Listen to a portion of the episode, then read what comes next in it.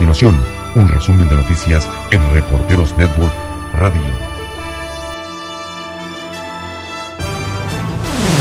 En Pakistán, 14 personas murieron y otras 30 resultaron heridas el jueves 5 de marzo por el derrumbe de un edificio de cinco pisos en el barrio de Gulbahar, en la ciudad de Karachi.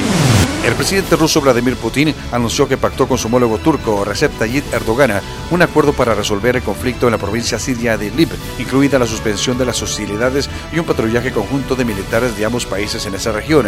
En una rueda de prensa conjunta, Putin indicó que a pesar de no estar de acuerdo con Turquía respecto a la situación en Idlib, pero dadas las circunstancias, lograron una solución aceptable y reiteró la necesidad de respetar la integridad territorial de Siria y su soberanía.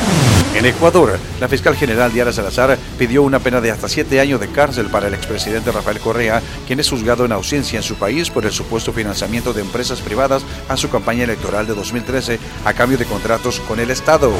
El gobierno de Brasil ordenó el retiro de todos sus diplomáticos y funcionarios del servicio exterior en Venezuela, al tiempo que notificó al gobierno de Nicolás Maduro que saque a su representante de territorio brasileño.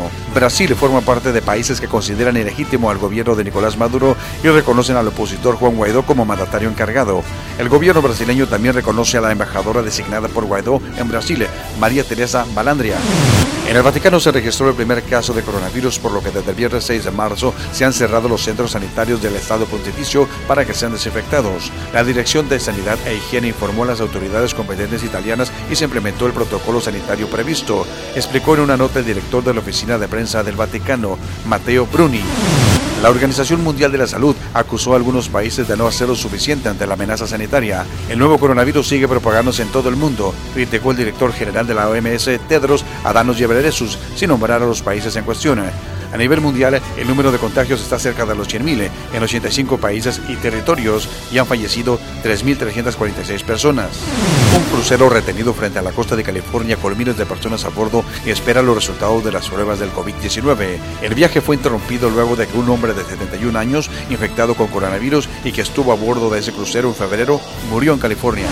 En Afganistán, 27 muertos y decenas de personas resultaron heridas en un ataque contra una concentración política en el este de Kabul el primero en la capital desde la firma del acuerdo entre los talibanes y Estados Unidos. Los talibanes negaron toda responsabilidad en este ataque contra una ceremonia que conmemoraba la muerte de Abdul Ali Masari, un político de la minoría azara cuyos miembros son mayoritariamente chiitas. En Túnez, un doble atentado suicida hirió a cinco agentes de la policía desplegados frente a la embajada de Estados Unidos y a un civil. En el ataque murieron los dos terroristas. La explosión se produjo cerca de la embajada situada en un barrio a unos 10 kilómetros del centro de la capital. Soy el reportero Jaime Alfonso y le invito para que continúe en sintonía de Reporteros Network Radio. En breve, más información. Esto fue un resumen de noticias en Reporteros Network Radio.